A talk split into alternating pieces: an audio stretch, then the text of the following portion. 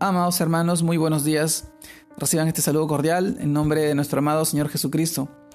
Y en esta oportunidad, permítanme compartirles la reflexión de hoy día, hoy 8 de agosto de 2021, que se titula Andando como hijos de luz. Y este título nos lleva a reflexionar en el pasaje que encontramos en el libro de Efesios, capítulo 5, versículo 8. Porque en otro tiempo erais tinieblas mas ahora soy luz en el Señor. Andad como hijos de luz. Efesios capítulo 5 versículo 8. Amados hermanos, el título de hoy día, Andando como hijos de luz. Y en este pasaje nosotros reflexionamos, y es que en nuestro pasado éramos tinieblas.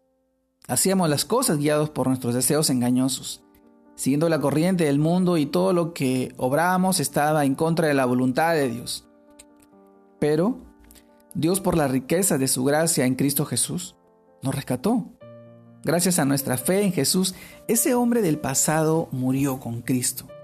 Y ahora hemos sido hechos nuevas personas y luz en el Señor. ¿Recuerdan pasajes que están en el libro de Efesios capítulo 2, versículo del 5 al 10 y Efesios capítulo 5, versículo 8?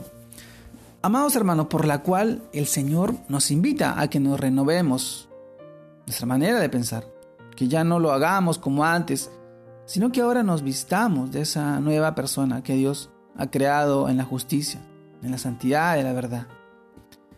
Amados hermanos, es decir, que dejemos atrás las mentiras y hablemos siempre con la verdad. Que nuestro dinero no sea fruto de corrupción o engaños, sino fruto del trabajo honesto con nuestras manos. Y así tener algo que compartir con los más necesitados.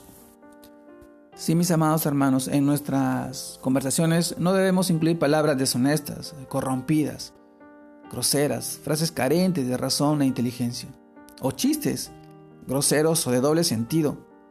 Cuando abramos nuestra boca que sea para edificar a quienes nos escuchan, y siempre teniendo cuidado de que sea agradable para Dios.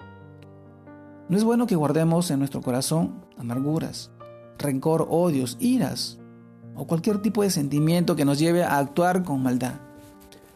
La palabra de Dios dice que debemos perdonar a los demás, aun si ellos no se pues de una manera como Dios también nos perdonó a nosotros en Cristo. Nuestro llamado es a ser misericordiosos y compasivos en todo tiempo, amarnos los unos a los otros, de la misma manera en que Dios nos ha amado. Recuerdan Efesios capítulo 32. En general, mis amados hermanos, que pensemos y hablemos y actuemos como, hemos oído y aprendido de nuestro amado Señor Jesucristo, que fue y humilde de corazón. Y Él es el mayor ejemplo que nosotros podemos tener andando como hijos de luz en estos tiempos. Demos testimonio merecido que nuestro amado Señor ha hecho en nuestras vidas.